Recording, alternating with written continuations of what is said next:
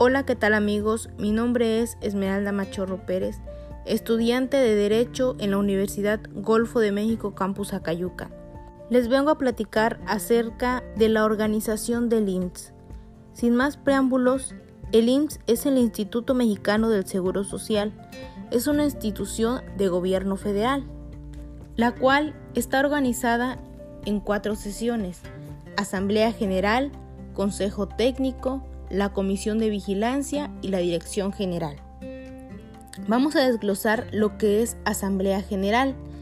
La Asamblea General se encuentra integrada por 30 miembros, 10 son ejecutivos, 10 son organizadores patronales y 10 son de organizaciones de trabajadores. Será persistida por el director general y se unirá ordinariamente una o dos veces al año. Se discutirá anualmente para su aprobación o modificación el estado de ingresos y gastos, el balance contable, el informe financiero y actuarial, el informe de actividades, el programa de actividades y el presupuesto de ingresos y egresos para el siguiente año. El Consejo Técnico es el presente del instituto ante la ley. Su función principal es promover el equilibrio financiero, integrado hasta por 12 miembros. Cuatro de ellos son representantes patronales de la Asamblea General.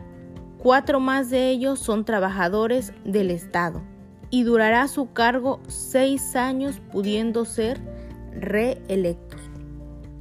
La Comisión de Vigilancia. Su función es vigilar las inversiones que se realizan para el propósito a las que fueron destinadas. Además, sugerir ahorros para el retiro y con ello responder a la demanda de servicios a las necesidades de la población dentro de un marco de oportunidad y transparencia. Esta es compuesta por seis miembros. Y por último, tenemos a la Dirección General será nombrado por el presidente de la República. Es el encargado de ejecutar todos los acuerdos establecidos por la Asamblea General y el Consejo Técnico.